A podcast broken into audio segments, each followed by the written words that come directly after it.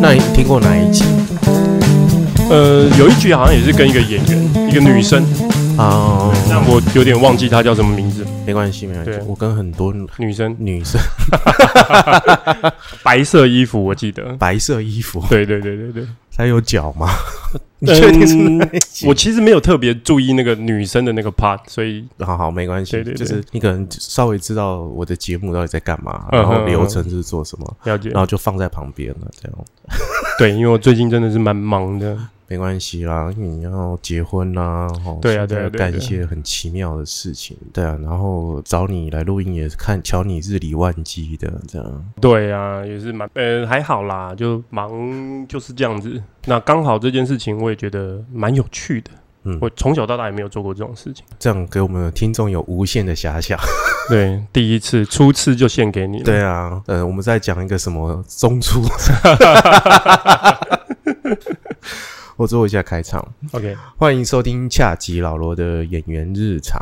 大家好，我是老罗。然后现在坐在我眼前呢，就是这一阵子打算做一个咖啡的企划。那后来因为书存的这一集，让我发现其实咖啡师有很多的故事。然后刚好周遭也也在因感谢这个我们 Coffee Scene，我在那边认识了不少很好的咖啡师。这样，那我在这边认识一个咖啡师，然后他第一次吃喝到他的咖啡是，他有一次在一个某咖啡嘛，啊，对，驻点，第一次喝到有一种冲煮方式叫做法兰繁荣法兰绒，然后这个喝完之后我为之惊艳，通体舒畅。对，哇，这就感觉我去完国术馆一样，怎么会这么好喝？嗯那当然，太惊艳了，这样就是我就到处吹捧他的咖啡有多好喝，见人就讲，见人就讲。难怪我那一阵子生意都特别不好。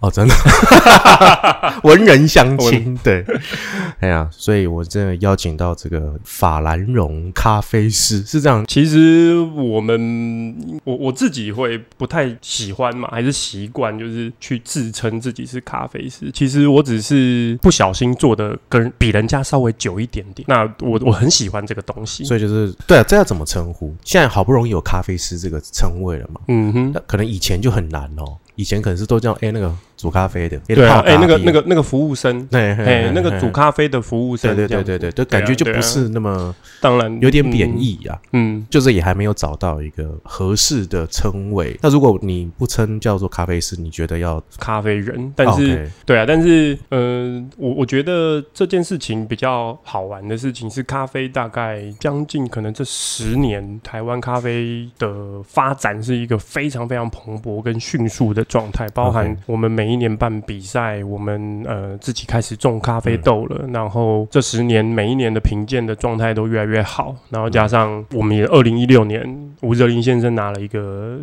咖啡师大赛的世界冠军，让台湾可以被全世界看见，嗯。就是我们有这么厉害的咖啡师在这样子。但我要先跟我的听众要介绍你一下，一个很喜欢说干话的咖啡人啊 Sam，对，那我可以自称干话咖啡人，这就是我们这一题的标，这干话咖啡人。干话咖啡人，对对，我们欢迎一下 Sam。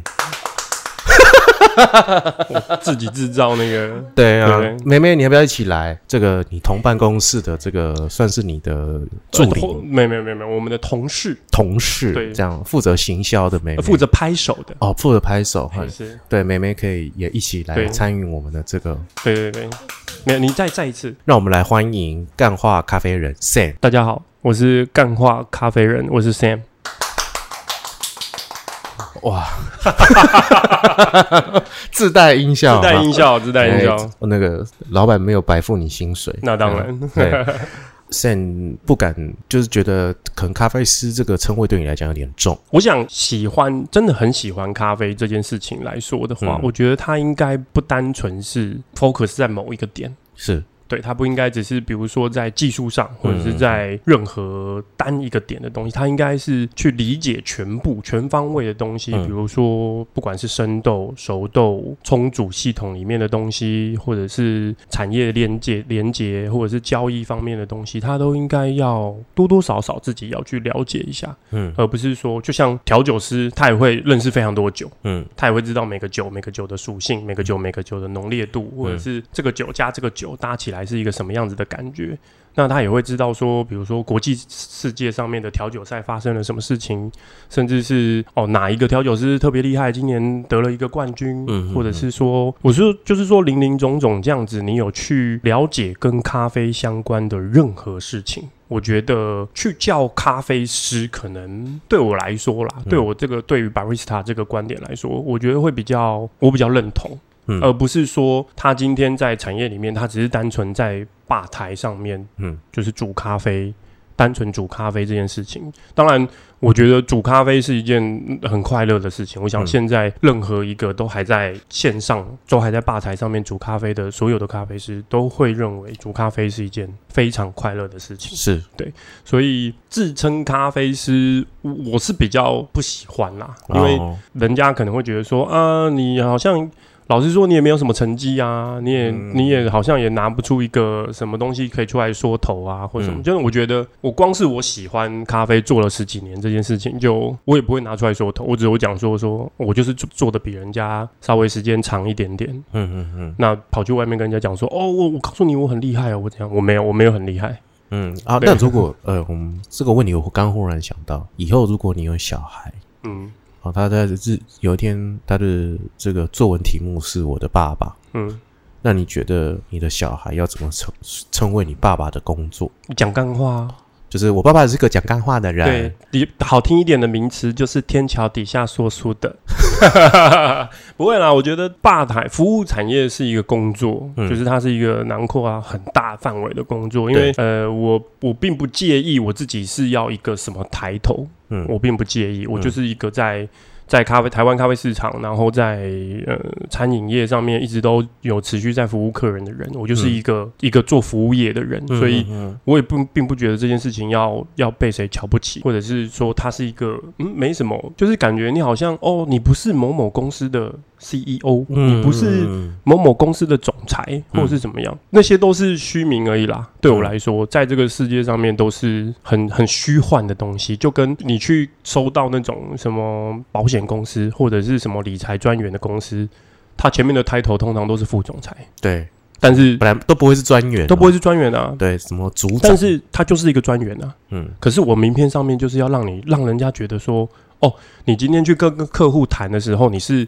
代表公司一个副总裁的身份去谈，或者是一个什么乡里什么，反正他就是搞了一个很大的 title 给你，然后让你去做这件事情。可是知道的人就会说，啊，你就是理专啊，你就是什么什么专员啊，你就是什么。但是我觉得，也许这件事情在做生意上面会帮助到他们。嗯，可是我觉得。我在这个社会上面拥有这个 title，，我并不觉得我会有什么改变呢。我还是一样在做这样的事情。就是你你喜欢咖啡这件事的热情是不会变，是不会变的。因为我之前已经去访问你的好朋友啊，Coffee Sing，对是所谓号称咖啡界的香吉士。嘿嘿嘿然后呢，我后来这这这阵子就是会发现，就是说，其实，在台湾做咖啡啊，似乎会是一个职业，或者是要付出很大的热情。即使你可能生活并不是这么的滋润，但是还是很热情的灌注在这里。一样的问题在你身上，就是说，你觉得现在可能咖啡界的这个产业可能没有已经想象中的这么有趣，或者是这么的优渥了？为什么你还要做咖啡？做咖啡的契机点是什么？对你有那么多工作，或者什么？哦，嗯，那而且你做咖啡应该是我我的猜想，应该就是是做到老死。目前是想要朝这个方向，对，就是都是尸体烧出来都是咖啡的咖啡豆的味道，都是咖啡豆的味道。对，然后你棺材里面也是用那用咖啡豆就是埋着。哦，你这个想法很好哎，因为或者是你那个土壤都是用那个咖啡渣，没有就是树葬啊，然后葬在咖啡树下，是不是这样很棒？对啊。很像日本人，有没有？那时候开出来的樱花特别美，没错，开出来咖啡花特别香。对，就是我感受到你，你是热爱咖啡到这个程度了。这跟演员很像，嗯哼，没有错。就是说，你再怎么讲过，你还是很想要在这边撑着或熬着。嗯，对，为什么咖啡会让你有这样的执着，还或者你这样的热情？嗯，我其实很早，大概高中高三吧，就出来打工了。嗯然后，其实我第一份工作是餐厅，我在日本料理的底下做学徒。哦，是啊，对，然后那时候你学弟就是杨丽宇嘛，他也没有是没有没有料理，对对对，但是我是后来才知道的。可是我们应该，我们是同年纪，我们大概嗯也是同一个就是时时期的人。是，可是我们那时候其实并不知道彼此这样。嗯，对啊，然后我那时候就是高就是你们可能是对立的日本料理店对对对对对，可能是那时候是刚好在厮杀的状态。哦，对，罗密欧与朱丽，这这他的太太要小心哦。那个时候就是刚开始高三，就想要出来多接触社会。然后我一来我也不喜欢读书啦，嗯那就打工。然后打工的状态就是去日本料理里面当学徒。嗯那当学徒的薪水很少，然后很苦，就是我通常都是下了课。然后其他同学可能就比如说留在学校做那种晚自习啊，嗯或者是什么，就留那种怎么，就是下三堂那种，就晚上会有什么嗯。七八九堂那种，对对对对然后留到十点这样都，然后再回家。现。在就所谓第八节，对对对对对。对，那我就没有，我就是放了学，我就搭公车，然后去店里面上班。嗯。刚开始进去做的都是洗碗啊、清洁啊，嗯。然后就这样子熬熬熬熬熬。我常常以前的状态是这样啦，就是主厨、二厨通常都是做做完就走人，嗯，他们就是做完围裙一脱，东西刀子也放在旁边，然后什么他们就走了，剩下来就是我们这些小学徒要去处清理理嘛，对。就就收尾刷啊嗯什么东西，我常常都收，比如说九点半打烊，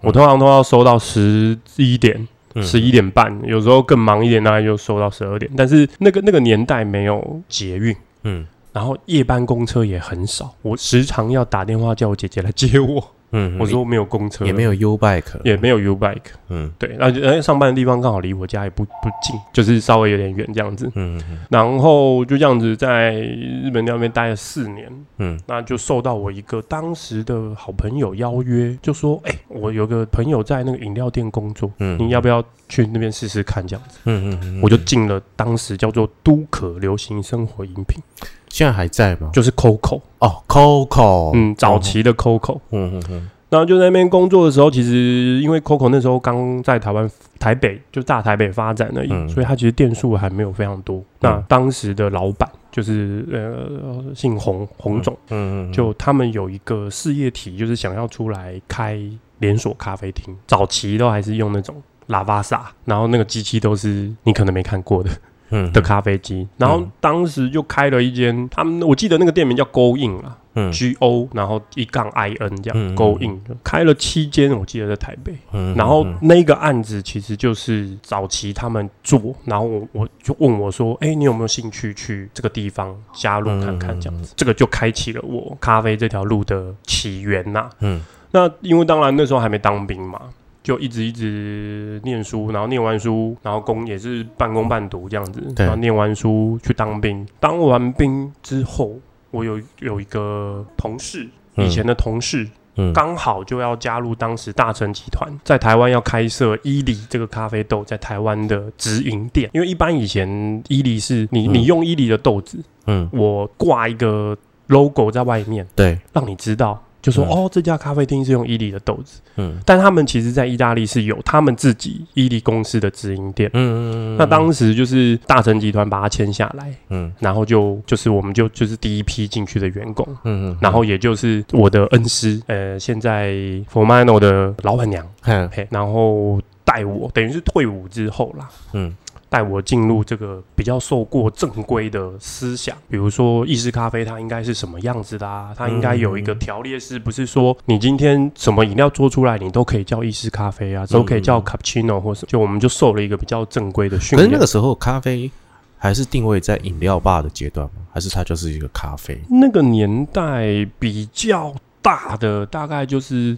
最早期就是一咖啡嘛，对，乱乱七八糟喝，对对对对对对对，三十五元也有一杯好咖啡，这个就很老很老的，对，一咖啡。再来大概就是像星巴克啊、西雅图啊这边的连锁型的咖啡厅开始就在台湾蓬勃发展。嗯，那就是我在猜想，有可能是第二波的尾巴，第三波的头。嗯，你所谓第二波为，第三波的头是什么意思？就是早期的咖啡厅，其实原料，因为像嗯以前喝咖啡，大部分都是那种即溶罐装的，有没有？好，那这个可我因为我们要跟听众讲，这个可能各位听众可以去听我书存那一集，对对对对对，他有在讲第一波、第二波、第三波的那个构造啊，对对对对对大略是一个什么样的感觉哈？那当时我们就现在简略来讲，就是说第一波可能那时候是是即溶咖啡即溶咖啡，对对对，然后第二波就是有这个连锁咖啡的体系的体系嗯，然后呢，到了第三波之后呢，就是开始有独立咖啡，或者是所谓的单品咖啡。，对对对对，苏纯的这个论点呢，其实让我非常的惊讶。嗯哼，就是说，以一个发展的都市发展的结构当中，如果有一个连锁咖啡厅，例如像星巴克的这样的店存在的话，就代表这个都市是有 sense 单品咖啡，或者是有喝咖啡品味的潜力在这里头。当然，嗯哦，所以他那个时候时候是说，他是感谢有连锁咖啡厅的存在。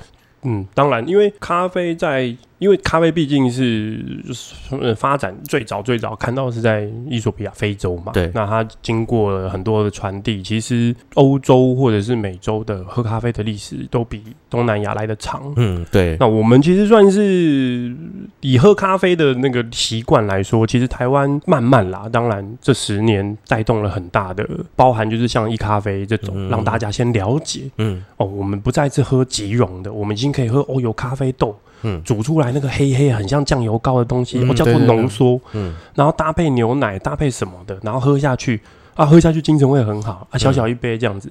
然后然后弄出来那个萃取那个饼，感觉好像可以吃。，对对对对对对对，以前都会恶作剧这种啊，嗯就说哎、那个饼可以吃这样，嗯然后到后来变成哦慢慢慢慢大家对于什么哎、烘焙有概念哦浅焙中焙深焙然后产区有概念，不然你以前去都是巴西，然后后面什么都没有，嗯。就告诉你它是巴西，巴西这么大，它从哪里来的嗯。你也不知道，哎、要不然就是什么曼巴。要不然哥伦比亚嗯。这种，它的产销履历还没有这么精确的时候，连锁咖啡厅在推广咖啡这一定是功不可没，因为它等于是用它的网络，嗯，去打最有效的公关广告战，嗯，让全世界各地的人都可以开始去品尝一个饮料叫做咖啡，不管他是喝诶、黑咖啡，或者喝任何什么形式的咖啡，嗯那他可能他。很爱喝咖啡，开始他就会进阶到他要去喝好的咖啡环境，对，那一定，我觉得就像舒纯讲的，这个连锁体系，即便现在看起来可能他们用的原料不见得会比单独的个性小店好，但是呃，这就是你在开店上面的策略不同。对你要面对的是，比如说百分之七十的广大的消费者，嗯亦或是百分之三十他可能也愿意掏更多的钱出来享用更好的咖啡的消费者。因为像我这种素人啊，就是只是单纯喝咖啡的人，我之前呢也在一些集数上有讲，就是说我一直以为就是连锁咖啡厅跟独立咖啡厅都是对立哦，甚至常常会碰到那种独立咖啡厅人对于连锁咖啡厅有众多的鄙视。那、我现在就不讲是哪一间了了哈、不想不要暴雷，是不是？后来到了也是一个连锁咖啡厅的体系嘛，你说那个哈雅对不对？哦，对，但是他们还是算是哈雅，其实是台湾很早期做所谓真叫精品咖啡的龙头啦，嗯因为他们很早嘛，两千年。那哈雅就是曾经是我待过的一家咖啡公司，我也非常感谢，就是山上经理跟林林林雪芬林小姐嗯，的老板娘这样子。他们还还在线，当然还在线上现在对对对对现在还是一样继续在发展着。他们可以夜配我吗？我可以帮你问问看，你都已经讲了他们的名字了，对对对对对对。但是其实我觉得是这样啊，台湾其实我觉得这又分成那种三个阶段。以前人家讲说见山是山，嗯然后见山不是山，嗯见山又是山嘛。嗯你做咖啡刚开始的时候，你觉得你可能吸收了很多知识，对。你就会觉得哦，我我比别人懂，我就不能喝跟人家一样的东西，哦。我就要喝人家觉得那个好喝，我就要讲，我我不一定，我不知道，啊就但是。文青啊，对对对，有可能你就会讲说啊，那个咖啡还好啦，很普通啊，没哎有特别好喝啊。这我觉得很多人都刚开始很多人刚开始都会这样，因为他接触到一点皮毛的时候，嗯。他会有那种想法。对。然后你做了一阵子之后，你对这个东西其实你越来越理解，嗯。你通你你融会贯通的越来越久之后，你就会变成是，我觉得有一部分的阶段是见山不是山，就是嗯，什么才是好咖啡？什么才是我们想要心中的好咖啡？这个你想要的心中的好咖啡跟你的经营面有关系吗？就是，即便是说，哦，我觉得那家咖啡厅很好啊，他怎么倒了呢？对啊，他怎么倒了呢？他怎么怎么怎么就收了呢？嗯，其实我觉得很多人他们会觉得说啊，怎么你怎么你们怎么都喝呃连锁的啊，星巴克啊。嗯你喝星巴克，你不要来跟我讨论咖啡；你喝 Seven Eleven，不要跟我讨论咖哎，啡。真的有，真的有啊，真的有这种，就是 我们要怎么解释愤青吗？呃，愤中愤老都有，愤咖我真的有碰过这样的人，对，如果我们单纯把这件事情想成是商业行为，你今天咖啡萃出来，你就是要卖钱嘛。对，你不卖，你卖得出去，它才叫做咖啡。是你卖不出去，那个都叫做黑水。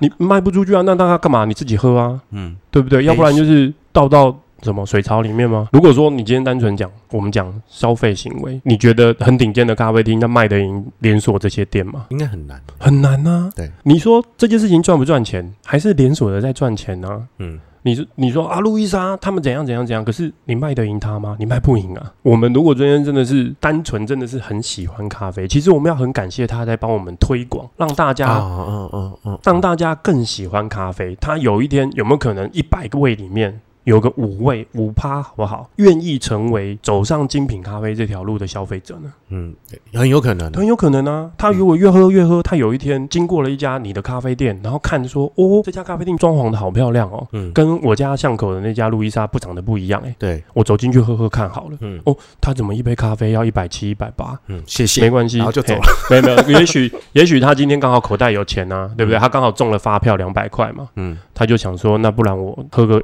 试试看这个，好，这叫什么艺妓，好像不错，哎，喝看看，那么一喝就屌啊，就说哦，原来精品咖啡或是好咖啡的世界长这个样子，嗯。怎么跟我家我在我家楼下喝的都不一样？嗯。那他就有可能可以往这条路走嘛，嗯，对不对？对，对啊。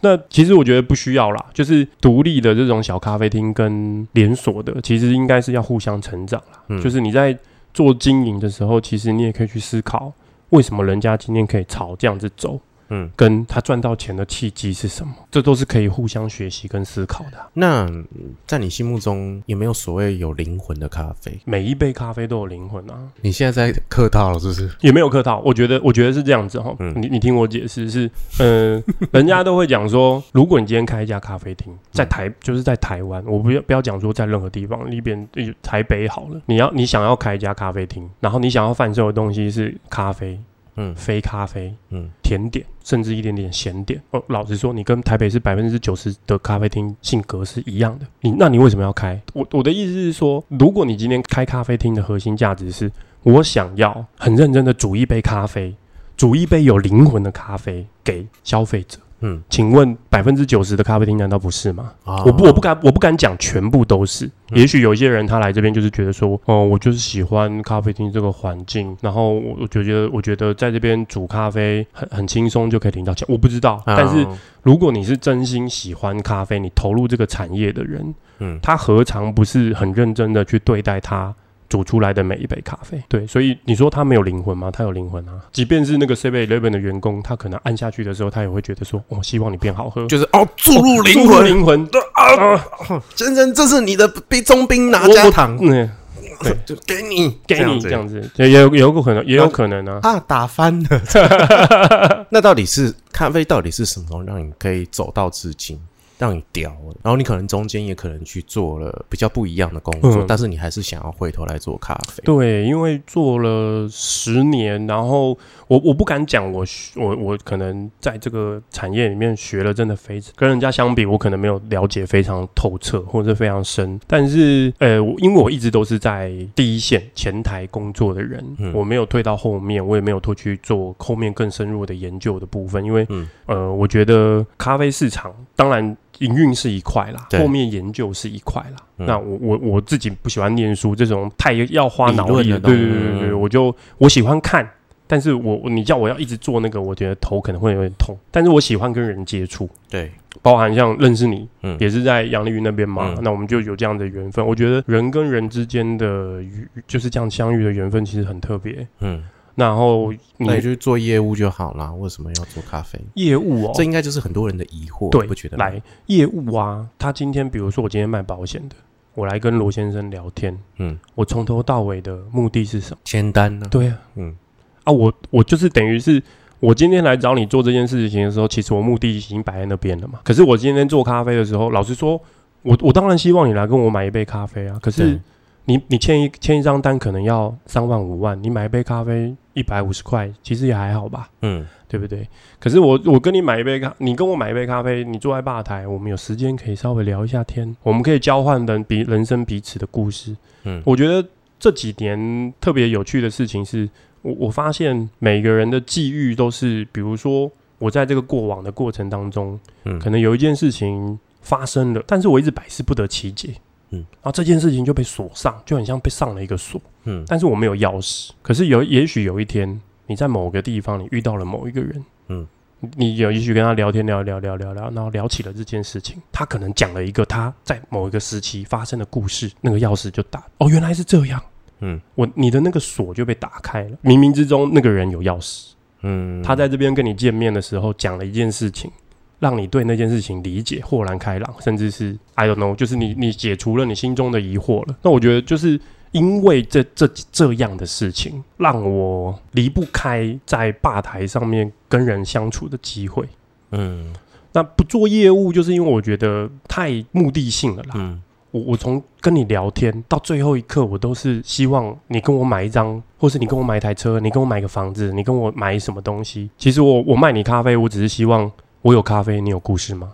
啊，又来了，又来了，又又就是近期很泛滥的一个标语，对。对啊，讲干话嘛。哎呀，然后 然后就把这些故事，然后讲出来，然后拍成一部电影，对啊，然后就开一间咖啡厅，没错，就叫做哎，算了，然后那个，咖啡厅就收掉了。收掉收掉。然后那个那个那个那个地方还嗯萧条了。啊，对对对对对对，我们就不要讲哪里了。民生社区。哎哎哎哎，哔哔哔哔哔啊！后来就是近期大家就是拿故事去包装咖啡厅，所以呢会有很多的憧憬啊，包括演员都会对于咖啡厅有很多很多的憧憬。然后你有时候看到这些东西，想说这种感觉就是我们好像看了一个那个标题耸动的新闻一样。对啊，有时候你看到这个时候，你会觉得，呃好像自己我自己是不以为意啦。对，就是因为这件事情其实没有你想象中这么的浪漫，或者是没有你想象中这么有趣。但是咖开咖啡厅在台湾的环境里面，开咖啡厅大概就是很多嘛。第一个，你你你想要自己当老板，对，但你不知道你要做什么，嗯，你可能可以做很多，比如说你可能也可以开自助餐啊，一定赚，嗯但是很累。对，你可能也可以去市场摆摊卖鸡排啊，嗯一定赚，但是很累。嗯也有一些人，他可能就哦，那我想要开一间咖啡厅，好像还可以投入一些自己的设计啊，或者什么，当然 OK。但是我觉得这样子就是分成某几种人，一种是他就有钱嘛，嗯啊，我有钱，我就反正我就开一家咖啡厅啊，我也不去，我也不缺钱啊，嗯我就开一家咖啡厅，有的做就做，就是这种就是不缺钱的老板。对，就是那那有、种嗯、爸爸爸爸，我想开咖啡厅。哎呀，好孩子，给你哎不一笔钱。有可能不是这样子，有可能是我每一天都看你不知道在干嘛，来两百万给你，拿去开咖啡厅。就说哦，哦，好好啊烦哦，我不能打手游吗？嗯，就是那不行，就跟不行开咖啡厅，就是一开，对那你他就他就在咖啡厅里面打打手游对对对。然后，当然还有一种就是，我身边有很多朋友是这样啦，就是他们也是非常喜欢咖啡，嗯，然后很喜欢这个产业，嗯那当然也很喜欢人跟人之间的连接。嗯那在过去可能好几年的工作，然后嗯、很低薪的状态之下，存了一笔钱，然后也许有的有稍微贷了一些款，然啊我，就很努力的开了一间很阳春吗？我也不能讲阳春，就是可能比起那种开花大钱开起来的咖啡厅，一定是没什么设计嘛，或者是朴怎么样？对，朴素啊，对对对对该有的都该有的都有对，但是但是你说有有没有华丽的装潢？没有。对啊。但，是呢，就是我来，你来我这边，我就是给你温暖，嗯。你给我故事，对我给你温暖。嗯，对，当然也有产业里面嘛，连锁的现在也有很多像创投啊，或者是有很多人就是玩品牌嘛。嗯我今天反正开一家咖啡厅，感觉你说真的开一家咖啡厅跟开一家餐厅，开咖啡厅成本一定低呀、啊，开一家饮料店成本更低。所以现在其实业界有很多人是这样子玩，就是他们反正有一群人有一个资金弄一个 model 出来，然后就开，比如说饮料店或者会开咖啡厅，然后开完之后就看他在市场里面营运是什么样子，不行收再做。哦，可以这样，当然呢、我比如说我今天开一家摇茶店，嗯。我可能需要投入的成本五十万、一百万，可是对于真正真的大财团有钱的人来说，五十万、一百万是小钱呢、对啊，我投一个 model 到一个市区里面，我来试测试一下他的我们这样子的产品，人家能不能够接受？嗯。能够接受，它起来了，就是下一步就是开始开那个啊连锁啊，开开放加盟啊。嗯，我做十次，我只要有一到两个品牌成功，我就赚钱嘞、开店好像变成大富翁了，对啊，对啊，对啊。其实有很多业，就是其实有很多一些，就是比较我们不要讲比较有钱的，有一些财团吗？或者嗯有一些他们比较有商业行为的人，他们其实是在这样子在操作品牌。嗯都不是，比如说你今天只是开一个独立小咖啡厅，他们没有，他们做出来，他们就是要往连锁的方向走。嗯，就是我就要开放加盟，对我到时候赚这个对加盟但是前期就是他们在试试探这样子的 model 是行不行的，行不行得通。嗯嗯嗯嗯，对啊，就是很多啊。其实老实说，比比皆是啦。对就像你看到很多。有有时候你可能到你家房附近看说，哎、这边怎么有一个新的什么茶饮连锁店？我好像在哪边也看过，怎么开到我家这边来了？嗯对，就是嗯就是这样子。嗯那你还会继续走下去吗？我希望我可以，我现在问这个问题是说，嗯听众如果听前面就会知道，你应该会死在咖啡里。对，因为我知道很多人啊，年纪到了一个阶段，他开始可能有自己的店，或者是呃员工之后，他可能就没有他想要退居幕后，因为可能要回归到生活，对，或者是回归到家庭。对，你呢？嗯，其实这过去的十就是做咖啡的这些年以来啦，嗯你你心中那个你向往的咖啡厅的样子，就是你自己的咖啡厅的样子，其实是一直在改变的。我包含我自己，其实我想象中的咖啡厅也是一直在改变的。对，就像我们刚刚也有提提到嘛，就是核心价值，就是你开一个咖啡厅的核心价值到底是什么？嗯如果你今天卖的东西九成跟咖外面的咖啡一样，那你就是其实对消费者来说，你就只是一样啊，卖咖啡、黑咖啡、甜点、咸点，其实是一样的。差别是什么？就是哦，这个是不是在我家楼下？这个是不是在我工作地方的附近？然后这个是不是在我工作到我家这条路线上面的可以抵达的地方？嗯嗯嗯，我相信跑店这件事情不可能是哦，你今天比如罗先生，你今天去哪边喝了一间咖啡，然后你觉得哇，今天咖啡太好喝了，他是用法兰龙冲的，嗯你以以后一辈子喝他咖啡吗？没有，嗯不可能。咖啡是一个最没有忠诚度的饮料，哦因为你会、啊对啊，你会到处喝啊，不会，你不今天不会说哦，我去喝了某某家的咖啡之后，我就始终以后一辈子只喝他家咖啡，没有这种事啊。嗯你还是会到处跑店啊，你还是会想要去喝喝看别人做出来的东西，别人的店，坐在那边可能舒适的，怎么喝一间喝杯咖啡。可是假设你可能今天哦去到了什么。不管什么地方，永和、中和有一间新开咖啡厅，嗯你可能想说啊，那我们去试试看好，你就去了一次。嗯你下次去什么时候不知道，所以其实真正的消费行为还是在那个店的附近。嗯慕名去的，也许就只会去，他他真的很喜欢，他有可能一个月去个两次，嗯甚至三次。可是你说他真的要靠这些一个月去两三次的消费者撑起那家店，我觉得有点难。嗯嗯，他主要还是那些。住在附近啊，然后是上班在附近啊，中午可能去买杯咖啡，或是下午去那边办公聊天什么之类的，这种、嗯比较，我觉得相对而言，如果你是开在市区，比较有够存能够有存活下去的空间了。嗯那你说如果开在哦田间小巷里面，那个就可能我觉得那个架构不一样，因为你的现在很流行，对啊，可是因为你投资投入的成本不同，市区的租金跟这种小地方的租金一定不一样。对，然后像这种地方，通常第一个好处就是很好停车，旁边路超大条，哎，边压力被安装停弄环境，嗯对。可是你要去一次，你可能驱车要开个一个小时，它可能是你，比如说你去旅游当中的一个点这样子。可是老实说，你去过一次，你下次去什么时候？嗯所以做观光客的生意跟做比如说这种地区性的生意的人，我觉得想法不太一样啦。嗯对啊，然后就是在这边可能分享给所有的听众，包含你如果想要开一间咖啡哎，厅，这就是我待会本来要那个破梗的，是不是？好对对，对，好，就是没有，就是我嗯本来其实要问，就是说，那你有没有对于接下来想要开咖啡厅的人嗯。说些什么？这样子？不要做，也不要做是一定要讲，对，不要不要跟我抢生意啊，不是啊，就是说，我我当然很希望，如果你有很棒的想法，你你觉得你这个想法会一定会成功，那说穿了，那个是花你的钱，也不是花我的钱啊。嗯那你要投入市场做测试，那就是等于是这个 model 你要不要付诸行动去测试它的可行性嘛？对对，那你说现在咖啡上面，他们不管是开哦很专业的咖啡厅，或者是开完美咖啡厅，嗯他们都有他们各自有的营业模式。嗯但是如果你想要，你很有钱，我当然觉得你自己家里面也许有店面。嗯我们以前最好笑的就是有店面不开是棒槌，嗯，你光省房租就不知道省多少。对，所以超超省超级多，你一年可能最贵的，你一年可以多一百万来花用。嗯你看你那一百万发员工薪水就发不完了。嗯嗯对啊，但是如果说你今天哦也是很辛苦，做了很久，做了八年、十年，你存了一笔钱，你想要开一间咖啡厅，那你先问你自己，你的核心价值是什么？嗯如果你的核心价值是我我我我煮咖啡手艺很好啊，我希望我可以煮一杯好咖啡给来这边消费的客人，嗯。那就跟我刚刚讲的，你跟台北市所有房间百分之九十独立咖啡厅没有什么两样。嗯。消费者他不会知道你背后的，他要来消费他才会知道嘛。嗯。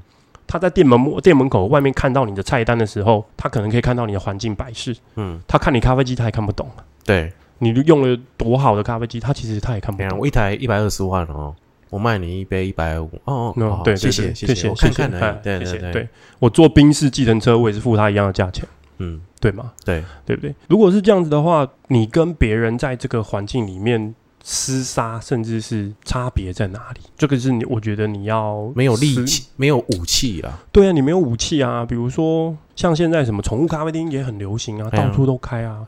女仆咖啡厅也很流行啊，台北地下街啊，嗯啊，对啊。但是你要开一个什么？也许你可以有一点点不同的想法，嗯对不对？你可以开一个在乡村里面的农夫咖啡厅。我觉得我刚刚想到的，我觉得这很棒。嗯。你也许是一个都市台北的小孩，你从来没有去体验过嗯，农夫的生活，嗯，你可能这边种田，种田，都然后旁边就端一杯咖啡，我我觉得现在很棒的就是体验生活。嗯。你去体验你从来没有体验过的生活，我觉得这件事情是很舒服，嗯。跟也许它会探索你，打开你不同的宇宙。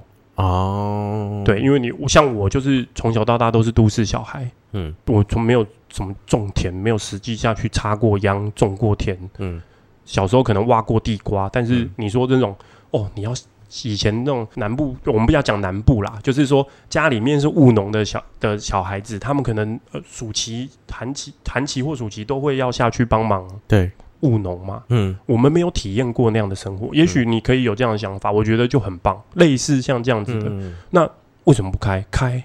嗯可是如果你要开一间一模一样的，那你就要思考你要拿什么去跟人家做出不一样的竞。争啊，对，现在就是大家都用手机啊，嗯所以你在网络上面搜寻到什么哦，这什么什么咖啡厅爆红，嗯然后它爆红的原因就是因为它在某一面墙上面全部挂了什么干燥花，嗯，然后就变成一个比如说什么自拍王美墙，大家都趋之若鹜去。嗯。你你要怎么打赢这跟这种他可能投了十万八万甚至百万在公关广告上面的的公司，嗯。你没有啊，你就只能在租的地方，然后附近小小做宣传。你在脸书上面，你在 IG 上面做宣传，嗯。人家才有办法知道哦，原来这边有一家咖啡厅，可是它离我好远哦，我要去嘛？啊，我去了，就发觉大家都做一样的事情，他就只会来这一次啊。你有没有想要就是说正要踏入咖啡厅的人，或者他现在可能在咖啡社，嗯，其实我觉得我我从小到大我没有做过其他产业，我一直都是做餐饮服务业起来。虽然我也不是念本科系的，嗯，但是在台湾其实餐饮服务业是一个非常低门槛的工作。嗯，其实你甚至你好残酷，我不太需要，嗯真的啦，其实就是你不太需要什么背景啦。嗯就是你你会不会 Word 我也不不在意啊，嗯你会不会 Excel 我也不在意啊。嗯对啊，像有一些工作，它必须要有你要有要有能够有技能，甚至能够要有证照。嗯但是这个产业其实有一些可能真的连锁比较好的，他会希望你有这个东西，嗯但是一定也有不需要的、啊。嗯那不需要的你就没有办法去工作嘛？我也觉得不是，就是你一定在餐饮服务业找得到工作，不管你是服务生，你是你是你是咖啡师，你是嗯任何的、的职位都很容。我觉得相对于其他的产业来说，餐饮业是相对好进的门槛，但是餐饮业的薪资也比较低。低，嗯对，那台湾低薪问题我们就不讨论啦，这个、嗯这个太学术了，我们也没什么资格去讲，因为毕竟我也不是发薪水的人。那我自己这样子过来，我是觉得就是存不到钱，所以我中间才脱离咖啡师的身份去做了别的工作。对，对，至少收入稍微好一点啦。嗯对啊，想在未来这段时间里面想要进来的人，给他们什么建议？就是做你觉得有热情，你愿意为这件事情燃烧自己青春的事，然后你不会后悔。嗯我不管是什么，我也我我就是觉得你应该要问你自己，你如果现在还在 seeking，就是你还在寻找说，哦，我应该要做这个吗？我应该要做那个吗？你如果想要赚大钱，你就要朝可以赚大钱的工作前进，比如说业务，即便你不喜欢，嗯可是它可以让你赚大钱，嗯有机会啦，有机会让你能够赚大钱。如果你是想要挑战高薪的工作，不要来独立小咖啡厅，因为不太可能。嗯你可能可以去连锁的，因为连锁咖啡厅可能你干个五年、十年，你也许可以做到一个督导，也许可以做到一个什么高层，薪水是很可观的。其实，嗯，但是你就是要在一个连锁的体系里面待很久。那连锁体系当然层层关卡，对啊，他们比较他们的组织比较严谨，对比较严谨，架构比较清晰。对，那有些东西就不是这么简单跟快速。就是分工很细，嘿啊，你要干嘛？你还要打个公文，对，嘿，这样子的。然后层层盖章，对，层层盖章，然后再层层退件，对，没错，改个标点符号，又层层盖盖章章，上去，对对对。然后你光弄一个东西就是半个月，对，然后就对。哎，只是要买一买一个拖把，嘿，只是为了要买一个坏掉的拖把。对，类似这种东西，对，就是看你的心境啦。嗯但如果你是真的是对这件事情是你觉得你很想要学习它，你觉得你很想要探究它有什么更多的可能，嗯，那我觉得你就是下定决心就不要回头，因为破釜沉舟，很辛苦，不留余地。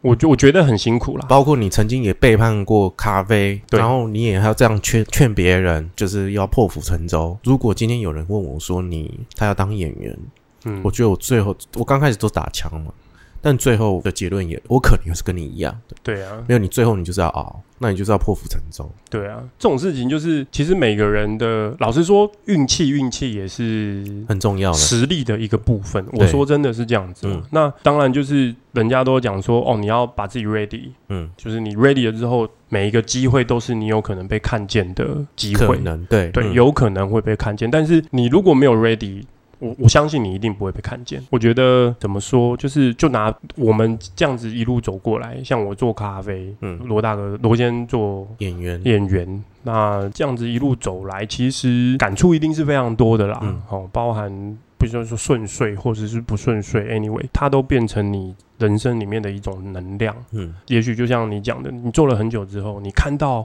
今天有一个年轻的小伙子，他也许在这条路上面，他投注了非常多的热情，嗯，投注了非常多他的灵魂跟心血的时候，嗯。其实我觉得，如果你是一个正常的人，你都会觉得，你会觉得他可能在这件事情上面即将要犯错了，嗯你也会想要提点他一点什么。嗯嗯嗯，就是说我用一个，也许有点害臊，就是说我用一个过来人的身份，但是也有可能人家觉得，哦，你是谁啊？这样子那种感觉。但总比是那种 哈哈哈哈，我早就跟你讲过对啊了，放弃了啦。对啦，哎呀，对不对？就是这种有一点点泼冷水的感觉啦。嗯哦，其实。呃，我在这边当然因为这样的事情，我要很感谢我的恩师，就是他其实就是当初带我们的时候，我觉得这是这种感觉很像是你在教导别人的时候，其实你是在别人的心里面埋下一颗种子，但这个种子会不会发芽，不知道。嗯，你要你要要看造，我觉得看缘分，看造化。那如果它发芽了，有没有可能它就是可以再用同样的工作态度，甚至是同样的理解方式去带那些子子孙孙？嗯你的意念就会被传达下去嘛。嗯比如说我们在咖啡吧台里面工作的，其实可以上吧台煮咖啡，对我们来说是无比神圣的一件事情。以前小朋友多嘛，大家争破头想要进来这个产业，我是在好几百张。也许履历里面去挑一两个人，现在没有哎、现在就是我每天打开都，嗯，怎么都今天都没履历，嗯，就是已经没有人要抢这个工作了。嗯然后反而是你自己看说，哎、这个人好像看起来不错，哎，有没有兴趣来我们这边做做看？嗯就是好像变成是我们要去求人家来工作。哦，现在变成这样子，我我觉得有有一点点这样的感觉，然后或加上是，比如说你看到那个人的属性，你就觉得啊，他跟我们的公司可能会不太合，嗯可是我就只有这个他的履历选择，对对我就只有这个选择，那我我挣扎，我到底要不要叫他来面试？嗯那样子的感觉，然后又加上培训一个咖啡师，其实不是容易的事情啦，嗯他需要经过很长的时间的训练。以前我们不要讲倚老卖老啦，就是我们在做咖啡的时候，其实训练是非常长时间的。对你有可能工作做清洁的内容才是公司付你薪水，你你要来领薪水的核心和就是他，我我今天不是付你薪水来学习的，我今天付你薪水来是希望你的工作的这些东西可以为公司带来收益嘛？就即便你只是把环境整理干净，产能啊，，对他也是希望你有产能啊。那训练的东西都是后面的东西啊，嗯。对不对？我有我我当然希望培训你变成公司的一份子，嗯，甚至是可以有一天踩上那个神圣的位置吧台，嗯对不对？以前这样就我们很想要学，你就要哦跪在那边擦地板，每一天上班都跪在那边擦地板，嗯，没事就是擦地板，没事就是做清洁。老板坐在那边，你也不敢坐，你就只能站在那边啊，一天站十个小时、十一个小时、十二个小时，下班。然后老板就会说：“来煮一杯。”然后你就获得一个踏上那个神圣的殿堂的地方勋章，嗯勋章，然后你就可以煮一杯，这样煮完之后，他就讲一个你可能听不懂的解释，嗯，就是这个嗯太浓，这个嗯太淡什么的。但其实那个时候你的你你喝的那个资源也不够嘛，对，所以你也不太理解，然后就这样子，然后半年之后，一年之后，嗯。一年半之后，你每天就这样煮一杯，煮两杯。嗯。有一天你老板就说好，明天可以了，那个就是你真的被定心定勋章哦，真的好日式哦，对啊对啊对啊对啊，以前真的都是这样子啊，真的哦，还是嗯。根本都不知道师傅到底要的是什么，然后他自己也不知道，他搞到喝醉了，然后他就对有可能。喝一杯，嗯然后喝完之后就，哦，好，可以了，哦，那其他只是昨天喝醉，也有可能。然后就这样一搞，他就想说啊，我今天如果跟你讲，你明天就出师的话，嗯，你会不会明天就离开？哦，我出师了，我可以哦，我可以是不是下山山了，对，对不对？道士下山，我就可以下山了，嗯对不对？就那他就又开始缺人了，所以哦有可能，也有可能，对。但他也是这样长大的吧？我在想，应该也有可能被带大的，对，被带大，所以他就是这样对你们，也好像也不能说他不健康还是干嘛，对，就这种就有点像是儿儿子看爸爸的背影啊。因为我知道有些正统日式酒吧也是这样带他对对对对对对对对对，那他们可能时间会拉得更长，更长，有的更至三五年。对对对，Anyway，你才可以上吧台。对啊对啊，那你知道我们这个频道到最后要推荐一部电影吗？知道。知道？你刚刚那个摇头是？我刚刚，摇头是讲说，嗯，我到底要讲知道还是不知道？当然要讲知道啊。知道。哎呀，知道你今天要推荐什么电影？我自己这几年看电影，那我一直都觉得这部电影非常好看，即便我在任何电影来看到，我还是觉得很好看。Julia 吗？还是是那个山上优雅？那个那个都会挑新的看，哦哦旧的就比较 you know，就是哦，我都是嗯挑旧的看。哦，真的，对对哦，我们刚好是哦，对，对，这这部分你真的比较念旧了。哎，哦我对，因为嗯每个人都会整形，所以后来就会觉得以前长得比较好可能看到某，我觉得哎，怎么奇怪，怎么好像又有点不太一样？是不哎是是不是大了？还是对对对对，还是哎脸怎么不比较不一样？哦，怎么怎么好像变粉了？哦对对对对对有有可能又漂了一哎下这样子，然后你就觉得嗯，那没关系，等下又又变成咖啡色了，对是这感觉。对，过两集之后嘛，对不对？对啊？哦，那你要推荐什么电影？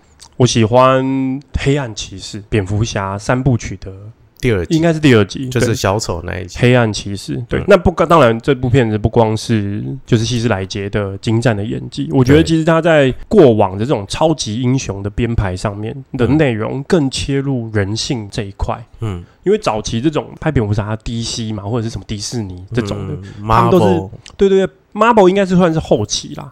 很早期这种就是超级英雄，像以前的蝙蝠侠，像什么方基诺啊，嗯嗯嗯嗯，什么阿诺斯瓦辛格去拍坏人的，嗯对对，这种他们都是感觉是拍给小朋友看，超级英雄打击坏蛋变成是故事的主轴。对，当然，哦，我的我我我超级英雄出来了，然后他用了什么很炫的配备，然后终于打坏打打赢坏人了。然后嗯。但是这个导演的三部曲，嗯就是第二部曲这个黑暗骑士是非常非常，我觉得他的故事的叙述里面，不光只是他如何变成一个超级英雄，嗯，当然有他就是希斯莱杰在里面。他编排的过程啊，然后人性的这一面啊，嗯然后他如何去选择，我觉得是非常好看的一部电影。第二集了，第二集最好。对，没错，对，因为我没有很喜欢一三集，他们写剧本都有一个真正的含义在里头，我都理解。只是我就是是我的话，我就会特别希斯来写消愁这一集。对这一集那因为我们要讲，如果超人电影，尤其是超级英雄的黑暗面，我们要要更推广，要找到是蜘蛛人哦，当然。最早期的那个蜘蛛人。你是说那个叫做是他叫什么马马圭尔还是什么？对对对对对对对对对，然后就是对然后他就是他对对对对就是那个他其实是从我觉得最早刻画是从他开始，嗯，从他就是啊，我当蜘蛛人，我我很想要爱人呐、对对对，但是我还要打工，打工我还要去救人，救人又迟到，迟到又被 fire。就是内心的纠结吧。对对对对对对就是其实从那个我好像在正义的那一端，心境在正义的那一端，跟我的一般，我就是一个一般人啊，我也是一个活生生的人，我我也要我的生活，我也不可能超级英雄去打劫金金库吧？对对对对对是对啊，就是我觉得如果要讨论黑暗面，因为超级英雄黑暗面，我觉得必须要从这一集的蜘蛛人来讨论。嗯哼，但是没关系，我们有空我们再开一集再讨论超级英雄的黑暗面。对，那感谢 Sam 今天的分享，然后然后他的对于业界的这个心声。还有心酸。然后，如果各位听众呢喜欢我们的节目的话，麻烦请订阅我们。然后呢，如果你想要把这集帮我分享一下，然后帮我分享给一个人就好了。那如果你有任何话想跟我说，或者是觉得我们这个咖啡这个企划呢，觉得还蛮有趣的话呢，请请记得就是帮我到我的粉丝专业恰吉老罗或者 IG 恰吉老罗留言给我，或在我的 First Story 下面的留言。那也请麻烦到这个，如果你使用的是 Apple Podcast 的话，麻烦请到 Apple Podcast 给我五颗星，然后后订阅我，或者是留言给我一下。你们要补充，希望大家定位一下罗先生的 podcast，不要那么见外，没不要那么见外嘛对，就给定下去。就就拜托定下去了，好不好？那感谢 Sam 今天跟我们侃侃而谈，讲了这么多。哦，不会，谢谢谢谢谢谢你对让我有机会。因为我们我今天是出外景，各位听众会听到很多什么咖啡豆的声音、对对磨豆的声音、对总机小姐在讲话、行销小姐在讲电话这些声音，甚至可能还有拍打蚊子的。对我们我们很 real 啦。对对我觉得对对对这件事情是我们很 real，我们不是租了一个这个对一个咖啡厅，一个什么哦然后我们或者租了一个录音室，真的在那对边没有我们在这边草。创，对嗯，我们真的就是在这个环境里面去跟大家分享对我，们在这个环境的大小事情。哎呀，感觉我们是贾博斯有没有？在车库里面创业，没错。哎呀，那感谢 Sam，好，那感谢各位听众，那今天下集了，我演员日常就先到这里，感谢各位，拜拜。拜拜。